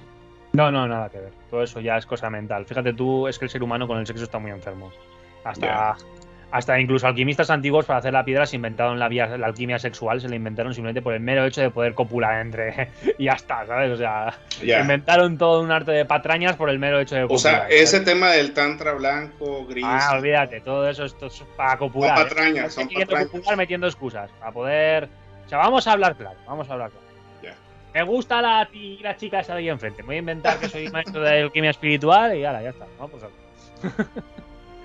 Ok. Ya está. Bueno, pero eh, es un hecho que una persona que tiene cierto control de su energía sexual tiene, tiende a tener un cierto comportamiento, digamos, que una persona que mejor no tiene ese, digamos, control, ¿no? Depende, depende cómo lo veamos. Vamos a ver. Ok. Yo conozco gente, yo conozco gente, yo conozco personas que tienen 20 años de edad, 20 años de edad. Son todavía vírgenes, vírgenes. Aún no, no Ok. está con una mujer. Y son personas completamente normales y energéticamente eficientes. Es decir, tienen más energía que una persona que sí que está copulando. ¿Ok? De hecho, o sea, a eso Y voy, más de hecho. vitalidad. Ajá. Entonces, no es que copular te beneficia, al revés, más bien no copular te genera más vitalidad. ¿Por qué? Porque el cuerpo dice, oye, va siendo hora de que estés con una hembra, por lo cual voy a hacer que tu cuerpo, tu estado físico, sea más atrayente y más, y más tal para que puedas atraer a una hembra o un macho para poder. Es decir, la naturaleza es sabia y la naturaleza Claro. lo que busca es procrear. Por lo cual, si pasa aquí tiempo y no procreas, ¿qué es lo que hace la naturaleza? Pues te amplía los senos, te amplía características femeninas, en caso del hombre te amplía la testosterona, te amplía no sé qué, etcétera, pues para que tengas ciertos individuos y seas más atrayente a lo que tienes delante. Pero también si te tienes mucho tiempo en no usarlo, también dice, ah, bueno, pues no te quieres reproducir, ahí nos vemos, ¿no? También te genera algún daño, quiero pensar, ¿no? El problema de cuando, como ya te has reproducido, ahí pasa un proceso diferente. Ok. Como ya has hecho el proceso de reproducción, cuando llevas tiempo ya sin reproducirte, lo que ocurre es un atrofamiento. Es un como ya lo he hecho y ya no lo vas a usar, lo quito. Ahí es Mm. diferente. Al principio es un te hago para que lo uses y luego es como ya lo has usado y ahora ya no quieres volverlo a usar, te lo quito. ¿Sabes? Ahí ya es un finish adiós. O sea, ya una vez iniciado, ya tienes que seguir. Una vez el cuerpo ya ha entendido que había una procreación, empieza un proceso de envejecimiento acelerado. No manches, eso no me lo sabía, honestamente. Y Wow. fíjate que nosotros eh, en, en nuestro ADN hay un interruptor. ¿vale? Y ese interruptor no es broma, esto no me lo invento. Podéis buscar, vuelvo a repetir, todo lo que yo digo hablado se puede contrastar. O sea, es fácil decir JDC miente, esto no puede ser, esto no sé qué. No, no, meteros y buscarlo y ya está. Y luego ya debatir. Hay un interruptor en nuestro ADN que se llama el interruptor de la inmortalidad. Sí, sí, lo tenemos. Podemos ser inmortales, sí, sí, podemos vivir cientos de años. Incluso cuando lleguemos a viejo podemos rejuvenecer. ¿Vale? Está ahí en el ADN puesto, es un interruptor y los científicos lo han encontrado y está ahí. Es un hecho, sí, sí, lo he y escuchado. solamente se activa, solamente se activa cuando estamos en un medio altamente hostil. Es decir, no nos podemos reproducir, hay volcán, eh, azufre y no sé qué por todos lados, falta de comida en un medio hostil. Entonces, como el, el- como, la como nuestra especie, es decir, la naturaleza quiere que nuestra especie sobreviva, lo que hace es alargar el periodo de, de vida a lo más largo posible intentar superar esa época hostil. Sin Digo- embargo, cuando estamos en un medio placentero, lo que se activa es la reproducción, porque hay condiciones oportunas para la reproducción, por lo cual perdemos la inmortalidad y nos volvemos reproductores. Pero Claro. la idea es ir como que ser, pues somos inmortales según la naturaleza porque nos estamos reproduciendo, ¿no? Al final del día. Pero no Exacto, es- según la naturaleza es tal, porque te has reproducido, has sacado un clon tuyo, por así decirlo, Exacto. tuyo, que contiene la información genética tal, tal. Naturalmente sí, ¿vale? Pero me refiero que tú puedes ser como individuo normal, es decir, como- sin reproducirte, como individuo propio, tener una vida muchísimo más larga si estuvieses en un ambiente hostil. Que ¿Vale? ahí, ahí Es por eso que hay terapias, hay terapias como la terapia de Hosman, no me acuerdo el nombre, que es la de ba- pegarse baños de hielo, ¿vale? Ok. Sí, que lo sí. que hace es que el, el cuerpo piensa que está en un ambiente hostil. Porque está en una temperatura, de repente metes otra, y dice, hostia, hostilidad, ¿vale? Entonces, en cierta manera es como que hay una mini reactivación, no, no se activa, pero es como que hay un mini indicio de algo y el cuerpo entiende esa hostilidad e intenta, pues, adaptarse, digamos. Que no tiene que ver con el metabolismo, ¿no? No tiene nada que ver con el metabolismo. Porque aumentar el metabolismo realmente es, es matarte más rápido, ¿no? De hecho. Depende. Depende del metabolismo en sí. Cada persona en su mundo. Hay personas que mejorar su metabolismo pues les va, les va a ir mejor. Otros no. Otros va a tener más desgaste, ¿no? Entonces, depende de la persona. Hay que entender que cada persona es un mundo. Y como tal, no a todas las personas les sientan igual lo mismo. Eso como lo que comentaste, de que podemos ser eh, eternos en un medio hostil. Este, no sé si tenga que ver, digo, hay teorías de conspiración, Jorge. yo seguramente las he escuchado, ¿no? Este, lo que llaman el adrenocromo, ¿no? Este, sí, bueno, eso ya vamos a pero, pero, pero, más, gubernamentales. En Estados Unidos había, bueno, en Hollywood había una, una, mafia sobre todo esto y bueno, secuestraban niños y demás para sacar la parte de la, de todo esto. Y sí, sí que es cierto, ¿eh? o sea, no es broma. Sí que se saca de ahí una sustancia que te hace vivir más años, etcétera, etcétera, porque está plagada de células etcétera. el problema, el problema que no es tan fácil como coger un niño y ya está, no, no. Es que si tú quieres tener adenocromo, no te vale cualquier adenocromo. Tienen que buscar que el niño al que se lo van a sacar que sea para ti, que sea del mismo grupo sanguíneo y que haya una compatibilidad. Es como si buscas un, un donante de órganos, para que lo entiendas. ¿Vale? Pues tiene que haber una compatibilidad. Si no, lo que te va a seguir es un cáncer. Literal, o te vas a morir por una incompatibilidad, ¿vale? Pero tú no te puedes meter células madre a tu cuerpo sin ser compatibles, porque se vuelven tumorales. Ok, ok, ok. Entonces, siempre que cogen a un niño o secuestran a alguien para hacer ese tipo de sustancias, etcétera, para esa persona rica, ha habido un estudio previo de ese niño. Exacto. O sea, lo tiene estudiado, definitivamente. Exacto, lo tiene estudiado. Sus informes médicos, eh, tienen eh, acceso a sus informes médicos, acceso a sus análisis, acceso a todo para saber qué grupo sanguíneo es, qué compatibilidad tiene, si tiene enfermedad o no tiene enfermedad para ver si la persona que lo va a tomar le va a sentar bien o mal. Digo, eso es como teoría de conspiración, definitivamente, pues no. No, conspiración no, eso es una realidad clara. Eso es una realidad clara que se está haciendo. No sabemos. La cosa es que lo queríamos llamar conspiración porque no queremos creer que eso está pasando en el día de hoy, que haya personas tan malas, pero creerme, hay personas muy malas en este mundo y no sabéis ni la mitad, porque yo lo he visto. Yo lo he visto y no, no, no, no es que lo haya visto en persona y tal, yo es que como he tenido eh, es que, ¿eh? se, es que se llega a esa conclusión demasiado con lógica, ¿no? Con tres dedos de frente llegas a esas conclusiones, ¿no? No, ocupas más. En, mi libro lo explica, cómo es que lo sé y cómo que lo vi, etc. ¿eh? Yo sé muchísimas cosas que no puedo hablar porque si no... Claro. por, por, eso yo digo que son, pues, es, son teorías de conspiración como tal, digamos, ¿no? Pero sí, me queda claro que es bastante viable, ¿no? Es bastante viable y pues cómo podemos eh, sustentar que reyes y reinas y príncipes y líderes mundiales con 80, 90 años ahí anden como si nada, ¿no? Mm, el mismo Mike Jagger de los Rolling Stones, tú, Jorge. Aquí vino a hacer a Monterrey un concierto. Eso también es en parte porque ellos tienen acceso a una medicina que no tenemos nosotros, ¿no? Es decir, tienen una sanidad diferente a la nuestra, su sanidad no es la misma con la nuestra. mira, un jugador de fútbol se hace una lesión de menisco y a los tres meses está jugando fútbol. Un ciudadano normal se hace una lesión de menisco y no vuelve a jugar fútbol en su puta vida. tiene que poner una prótesis y todo, ¿sabes? O sea, vamos a ver. ¿Por qué? Porque la pierna de un ciudadano normal no está asegurada y la pierna de ese jugador de fútbol vale 50 millones de dólares. Entonces, ¿vale? Es lo que pasa. Entonces, ese jugador de fútbol volverá a jugar a fútbol y no necesitará ni prótesis y a ti te pondrán una prótesis. es que es así. Pero al final del día, o sea, volvemos a lo mismo, o sea, eh, tienen acceso a cosas que pues no tenemos acceso el, el pulgo, ¿no? Los demás, ¿no? Este, pero 80 años, tú, Jorge, ¿qué, a qué servicio médico podría tener acceso este Mike Jagger, ¿no? Para que siga corriendo y cantando al mismo tiempo, ¿no? O sea, bueno, pues al menos de la que conocemos, así conocida, pues no, ¿no? Tendría que ser algo, pues, eh, underground o algo así oscuro, ¿no? Que no esté a la vista al menos, ¿no? Porque pues qué medicina podría ser eso. Este, te iba a preguntar. Ellos ahora están manejando, que esto sí lo puedo decir, ellos ahora están manejando la terapia genética, la medicina genética que son de células madre y clonación de, células humanas. Células madre y células y clonación de células humanas. O sea, es lo que están manejando ahora mismo. Ellos ahora necesitan un dedo. ellos ahora mismo necesitan un dedo se quitan un trozo de piel, lo cultivan en una placa Petri, hace que crezca y hacen otro dedo.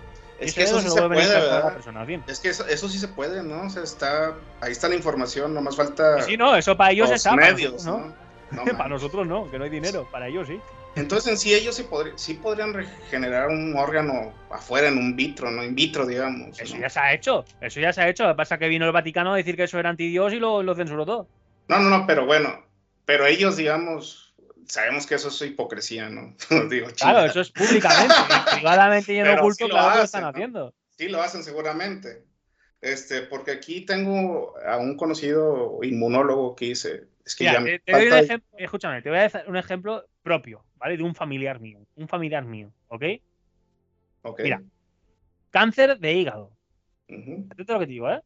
Cáncer de hígado. Vale. Iba, eh, o sea, conozco otra persona que tuvo cáncer de hígado y murió. ¿Vale? Muy bien. Sí, sí. Esta persona, no voy a decir nombre ni quién es, pero es familiar mía, ¿vale? Pero no voy a decir quién es, para que no lo busquen ni nada, ¿ok? Claro. Bueno, por no comprometer. Pero le dieron de la seguridad social, ¿eh? O sea, de la seguridad social se lo dieron. De la seguridad social son los médicos de aquí en España, cada país tiene su cosa, ¿vale? Pues aquí en España, los médicos gratuitos de España se lo dieron, ¿vale? Una medicina experimental y se curó del cáncer. Wow. Y hoy en día hay gente muriendo del mismo cáncer, por todos lados, ¿eh? Tú vas por todos lados a preguntar cáncer de tal y todos están muriendo. ¿Y cuál era esa? Es que sí que- le dieron eso. Y no sé era? por qué motivo, ni cuándo, ni por. O sea, no sé, se ve que el médico pues le cayó bien. Yo qué sé qué, qué pasó, pero le dieron la medicina. Fue un escogido básicamente. Estuve pero, mirando por Google, porque tengo el nombre de la medicina y la estuve Ajá. mirando por Google, ¿vale? Y cuesta 19.000 euros. ¿Qué cuesta el medicamento? ¿Y qué tiene? ¿Sí viste los ¿Vale? ingredientes o mi- qué es No lo que pone, no lo pone, no lo pone. Te pone precio y la de esto no pone que está compuesto. ¿Y se puede saber qué medicina era? ¿Qué- No, no puedo, es que no- si yo te doy nombres me, me comprometo. Bueno, igual luego me comenta. Y lo con privado sí, hombre, en privado no tengo problema, pero eh, en público yo no puedo comprometerme así. pero, porque- pero es comercial, o sea, sí es, una es un medicamento comercial. Mira, en, en Facebook hice un post, buscarlo, ¿ves? Es que buscarlo. Porque yo lo he dado. Yo lo he dicho y lo he dado. Lo que no puedo aquí, así directamente, para que se enteren todos y me, me cojan. Pero por Claro. escondida sí lo doy. Entonces, Claro. a mi Facebook, mirados mi perfil, mi biografía de Facebook, que allí puse un listado con esos medicamentos que valen de 15 a 20 mil euros que curan diferentes tipos de cáncer. Ahí están puestos en mi Facebook. Pegad un vistazo. Lo que pasa que yo aquí no voy a poder dar el nombre directo porque es que me la juego. Entonces, Claro, buscarlo. claro, Yo lo he dado, yo lo he dado. Ahora buscarlo. claro.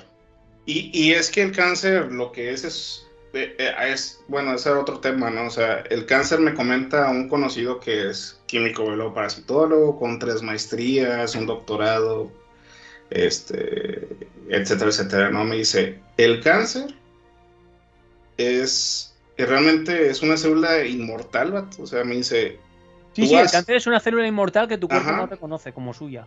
O sea, como que dice, tú has hecho que tu cuerpo sea un lugar inhabitable para tu célula. Entonces, tu célula elige la inmortalidad porque, pues ya, o sea, de una forma, de la forma Mira, natural de tu Eso que me célula. acabas de decir tú, escúchame, eso que acabas de decir tú, en manera celular, es lo que te explicaba antes en manera externa. Cuando estás en un ambiente hostil, en un ambiente no habitable, ¿tu cuerpo qué hace? Inmortal. Pero pues eso es- se podría decir que es inmortal, pero te hace daño a- al, al conjunto, al sistema, ¿no? En sí la célula pues es inmortal, ¿no? ¿Vale? Pues- Pero porque es una célula que solamente ha evolucionado ella sola. Pero tú imagínate que todo tu cuerpo en conjunto lo hace. Exacto. Ahí sería otro tema, Hay un definitivamente. equilibrio. Ajá. Hay un equilibrio, porque las mismas células que crecen en sobreexceso, las células que evitan ese crecimiento de sobreexceso también son inmortales, entonces hay un equilibrio. Y son inmortales porque no necesitan ni siquiera oxígeno, ¿eh? O sea, pues la célula del cáncer no ocupa oxígeno. Que pues básicamente. Precisamente se vuelven así cuando no llega suficiente oxígeno a la célula. O sea, tú puedes, Exacto. o sea, el cáncer lo contraes en el momento en el que una zona de tu cuerpo no llega al oxígeno.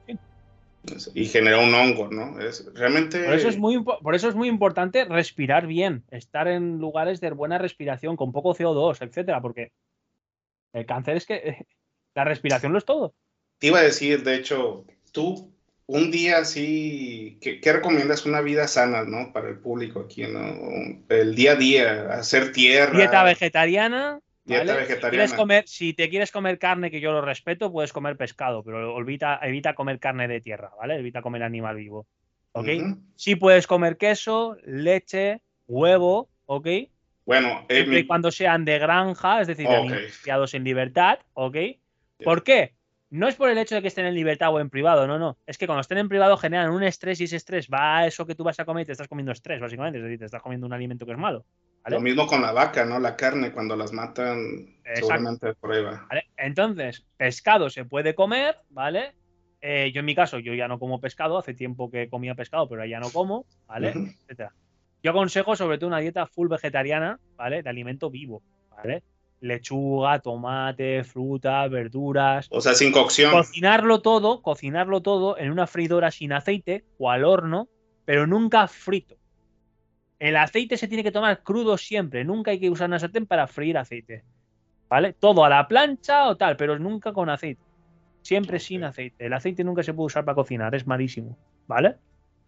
Por ahí dicen que es mejor incluso si vas a freír algo, la manteca de puerco, ¿no?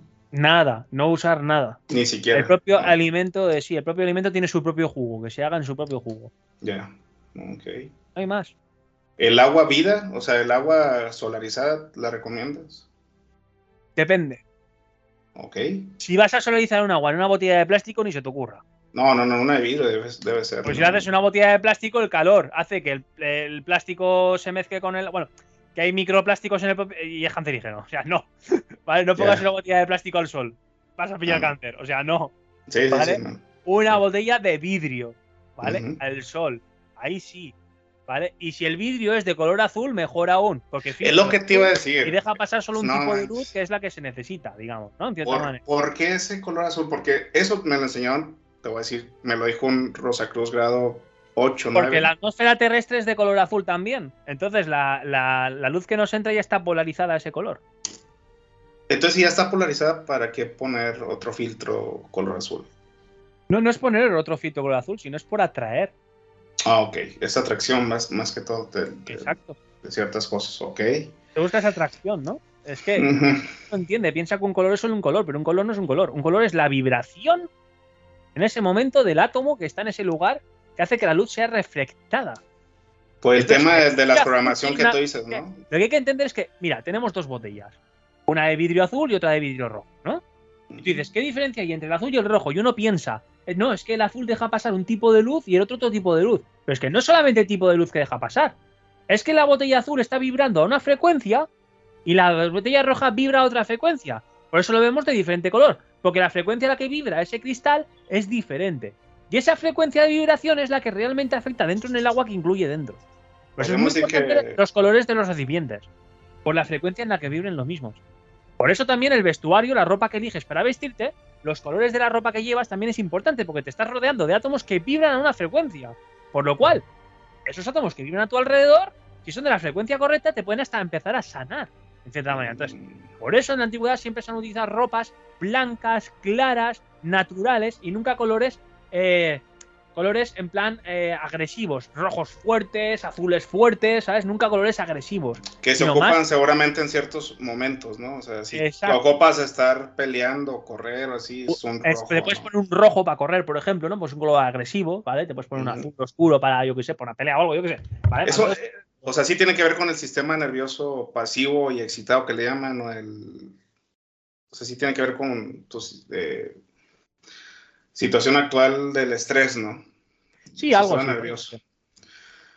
Wow, pues te iba a decir ya por último, o sea, yo cuando de entrada, pues que agradecerte porque lo que es un hecho que tú cuando alguien te pide las cosas bien, pues ayudas y sin ningún costo, ¿no? O sea, yo la verdad es que estoy muy agradecido contigo, aparte de que te admiro bastante por todo lo que este, comentas y nos compartes. Y te iba a preguntar, en su momento, pues mi mamá estaba enferma, lamentablemente pues falleció, pero pues la verdad es que en las mejores condiciones tuvo, porque ella nunca tuvo dolores, etcétera, etcétera, porque... Creo que te lo dije, creo que te dije que aunque no lográsemos el objetivo de que tal, que al menos sí que estaría lo más perfecta posible hasta el momento. Sí, sí, Esa frase te la dije. Claro, claro, claro, y, y, bastante agradecido porque todo es un conjunto de cosas que llegan a un mismo fin, ¿no? O sea, el beneficio de estar en un pues de lo que llaman la calidad de vida, ¿no? ¿Para qué tener a alguien que tiene un problema y que le está doliendo todo? no, no, no, mi mamá, gracias a Dios, tú, Jorge, ella falleció por un, microtrombo, o sea, sí, pues un, un tema difícil, pero pues estamos hablando que no tuvo dolor, definitivamente, y se valió por sí misma todo, todo el tiempo de su enfermedad. Pero sí vi un cambio, tú me dijiste, llévala a la montaña más alta que, tengas, en la madrugada, donde haya neblina preferentemente y que respire, ¿no? Eh, mi mamá tiene un problema de cáncer de pulmón, ya, pues, mi mamá le habían diagnosticado cuatro meses, tú, Jorge. Este, hicimos un cambio, le ofrecieron quimioterapias y en automático yo les dije, pues cancela eso, ¿no? O sea, quimios, no, cero, eso nomás te va a hacer un, más daño. Este, cambiamos a vegetarianismo, o sea, le cambiamos, quitamos todo lo que era carbohidratos y proteínas animales, ¿no? Este, la verdad es que sí vi un cambio bastante favorable. Pero cuando lo llevé a, la montaña, aquí es Chipinque, aquí en Monterrey, hay un lugar que se llama Chipinque, y sí vi un cambio que sí vi que le ayudó bastante, ¿no? Yo también aproveché, pues también hice el, el, ¿cómo se llama? El ejercicio y sí, pues es, pero te iba a preguntar qué, qué es lo que uno respira y es como que aire, oxígeno densificado, ¿qué será tú, Jorge? Como que oxígeno eh, está respirando el espíritu del mundo. Ok. ¿Vale? Es la materia prima principal, que es el espíritu del mundo, antes de transmutarse a ningún tipo de reino. O sea, es lo que. El jardinero que le llaman, ¿no? O sea. Es lo que los antiguos magos reales, magos de verdad, ¿vale? No magos de que hacen fuego con las manos, sino los antiguos eh, magos que podían estar entre mundos, etcétera, ¿vale? Respiraban mientras meditaban. Esa táctica de que los monjes meditan mientras hacen respiraciones para meter dentro el maná, el éter, la magia, viene de ahí. O sea, se iban a montañas, o sea, no es como que puede respirar. A montañas altas, por eso, por eso hay muchos monasterios en montañas muy altas a propósito. Mm. Porque respirar ese aire es muy bueno y beneficioso. ¿Tú recomiendas entonces comprarte un tanque de oxígeno y hacer meditaciones con oxígeno directamente? No. Ok. ¿Por qué? ¿Te puedes sobreoxigenar, digamos? y generas un exceso de, de oxidación celular. El oxígeno es bueno, pero en exceso envejeces antes. Mm. Ok.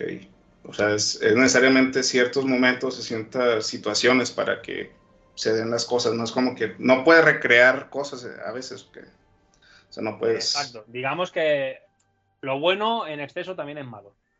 Sí, o sea, tiene que ser todo como, ahora sí, como Dios manda. Pues ¿no? Paracetamol te quita dolor de cabeza, pero cinco te pueden matar. Ya. Oye, ¿es que tan cierto que el paracetamol te detiene la creación de glutatión, del antioxidante del cuerpo? Depende del abuso que hagas del medicamento, estamos ahí en lo mismo, ¿no? Ya. O sea, todo... X tiempo no pasa nada, si tomas varios, pues... ya, o sea, todo ese nivel, ¿no? Exacto. Bueno, pues yo creo que ya podemos. Sí, sí, sí, sí, sí. No, hombre, Jorge, bastante. Muchas gracias, la verdad. Honestamente, un honor. Y este, pues esto lo voy a subir al podcast y te voy a pasar el video para que lo tengas ahí en tus materiales. Y si lo subes, pues sería un honor también que estar en sí, tu o sea, si me lo puedes pasar así en, en vídeo, no sé si sabes ese típico vídeo que cuando se escucha el audio sale como una barra de audio. Exacto. Sí, eso, ya está, ¿sabes? Y yo lo pongo en YouTube y ya está, ¿sabes? Perfecto. Te si quieres una foto tuya y al lado una mía, si quieres te paso una foto, ya está, ¿sabes? Y lo subo. va, que va. ah, así va a ser, te lo comparto sin ningún problema. Jorge, pues muchas gracias y pues un honor haberte tenido aquí en, el programa, digamos. Igualmente, muchas gracias. ¿Sale? Cualquier cosa por Facebook me tienes. Sale, estamos hablando y estamos en contacto. A la orden. Gracias. Venga, provecho, provecho.